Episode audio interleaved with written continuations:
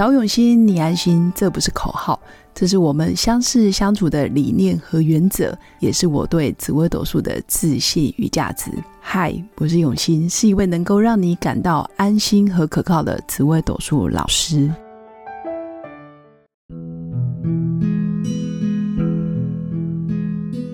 Hello，各位永新紫微斗数的新粉们，大家好！这一集跟大家分享十四颗主星对于哪些事情会特别的反感。或者是说哪些人做了什么事情，会导致于不同主星的人有什么反应呢？那基本上我归类为大概四大类。十四颗主星里面，如果是一个很认真的主星，比如说它是一颗紫薇、武曲，或者是廉贞，或者是很拼命努力在工作的主星，那他们对于很喜欢控制人的、很强势、不讲理的、不沟通的人，他基本上会特别的反感。或者是这件事情没有跟他讨论，然后你自己就做决定了，那这类的主星就会非常的不开心。那第二类是非常重视感情的主星啊，比如说太阴啊，或者是像天同这一类的主星，就非常讨厌别人用亲情勒索或者是感情勒索他们，透过哭，透过呃，我们是国小同学、国中同学，我们是同事，我们是呃合作伙伴。所以你就必须要支持我，帮我。他们对于这一类的感情用事，或者是用感情来勒索别人的人，他们基本上是非常的反感。那第三类就是对于是非对错分明、非常鲜明的主星，比如说巨门，那他本身也会非常讨厌你公事公办的样子，或者是你跟他讲话就是一副像法官、律师在审判犯人，咄咄逼人。冷血无情的样子，那这一类的人就会非常的不喜欢。那最后呢，就是有一类的人，就是特别拼命，然后也特别喜欢目标导向，然后做事情通常不会循规蹈矩，比较有创意、比较有冲劲的，比如说欺诈破军或者是贪狼的人，他们就会很讨厌很莽撞或者是欺下犯上的人，或者是挡在他前面的人。那大家有没有发现一个逻辑？发现原来每颗主星，或者是世界上所有的人，其实反反感的事情，或者是讨厌的事情，其实在某种程度都跟自己的个性特质很像。那确实，这也是我最近生活的体验。我发现有时候我们跟陌生人在第一眼。碰面的时候，或者是第一次见面的时候，你就大概知道，哎，这个人跟我会合，哎，这个人我很讨厌。我举例来说，我大概在十来年前有一个学生，他是我课堂上一个嗯看网络来上课的学生，他当时就是对我的上课没有问题，他对我的专业、我的授课方式，其实他非常的欣赏，但他每次看到我，他总是能挑出一些毛病。不论是讲义的编排，或者是教室，或者是椅子，或者是环境整洁，他总是能够找出一些问题，可以再改善，或者是挑剔的点。当时的我真的非常年轻，然后也非常的不喜欢他，总是没办法区分他现在到底是讨厌环境、讨厌我们的硬体设备，还是讨厌我这个人。但是事后，我们却成为一辈子的朋友。他对我的真心，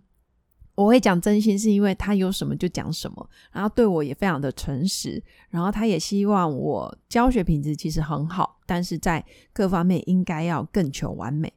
但是当下，然后那一年毕竟还年轻嘛，但是现在我反而非常珍惜他。那到现在，我们真的还是算是很棒很棒的知心好友。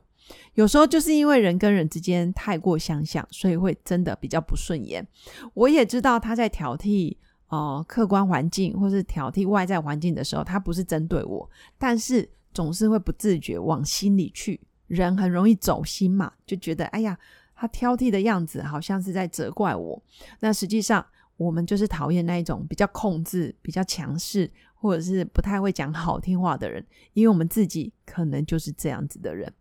所以每个人眼里看到的东西会不一样，在意的点也会不一样。所以呢，每个人眼里看到的东西真的都不同，哪怕是在课堂上，可能台下坐了十几二十个学生，但是他们眼里看到的刘永新就是不同，因为诠释不同，感觉不同，或者是我对他的喜好就是不同。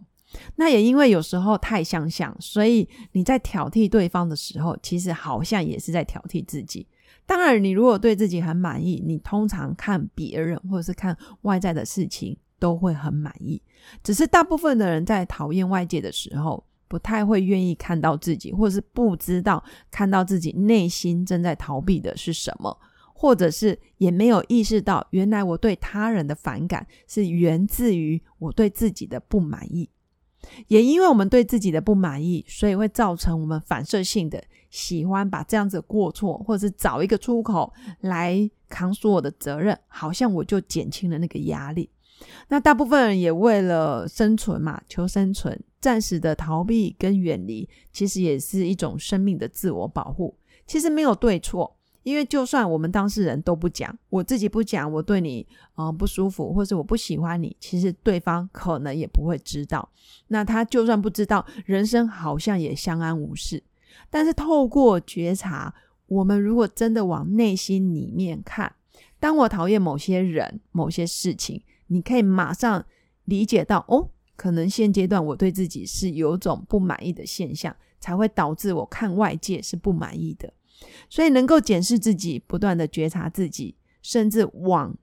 在更小时候的自己、童年时候的自己，回到童年时期去找回那一些回忆，还有这些不满意的情绪到底来自于哪里。一旦可以把过去的结、过去的伤口，或者是过去的关卡，一关一关清理掉，或者是一关一关让它圆满，重新去改写过去的回忆，那么我们后面的人生路相对会比较顺遂。结论就是，其实大脑的记忆是可以被欺骗的，相对也可以被改写。当我们大脑的记忆改写了，或者是大脑里面的城市码重新改写了，你去看待过去的伤口，你不觉得痛？你看待过去的挫折，你会觉得诶挺好的，甚至你会把过去很恨的人、很讨厌的人，你会非常的感恩他，因为有他，你才有办法再次成长。所以，像电脑里面就会有 bug 啊，程式也需要定期的更新啊。那事件的发生，其实某些时刻再回头去看。都是好事。那当我们习惯养成这样子客观分析之后，还能让自己回到原点，回到小时候，回到事件的出发点，然后看见背后的礼物，那这些都可以帮助我们，其实走的会更平静。所以我常说，人生是一部倒着走的回忆录。你看似好像过去影响现在，其实是现在改变了过去。那现在的这一刹那，也创造了美好的稍晚之后的未来，而不是未来哦，是真的稍晚之后就马上会来到的现在。因为当我们心里一直想着未来、未来、未来，其实未来是并不会来。但你只要想着我现在是做好了，我过去的伤口、过去的经验也让它圆满了，其实你已经到达了下一个未来，已经很棒了。简单来说。心灵就是我们眼睛所看到的一切，邪恶的就会看见邪恶，善良就会看到善良，诚实的人当然会看见真实的美满。那最后也跟新粉分享一句话，我觉得很有道理。最后跟各位新粉分享的就是，随时保持清醒，随时看见自己内心正在想什么，你想什么，外界就会发生什么。那当你不知道你内心在想什么时候，你也可以透过外界的事件跟结果，或者是你工作上的表现、你的业务业务销售的成绩，或者是你在呃公司同事间的表现，你大概就可以知道你内心的状态。所以我常说，心灵就是眼睛所看到的一切。你现在的一切很美满，你的心里通常都是丰盛的。那如果你现在外界并不丰盛，那你可能就要回到你的内心去看看是不是有了 bug，那就慢慢的去找回你的出发心，找回你自己的主导权。以上是我要跟各位新粉分享的，就是我们从内心就可以改变世界，就可以改变我们自己之后的每一天。祝福我的新粉有个美满快乐的一天，我们下次见，拜拜。我是刘永新紫微斗数老师，十四年来在两岸三地授课超过五千小时，看盘论命超过两万人次。坚信要先知命才能造运，让自己成为命运的掌舵者。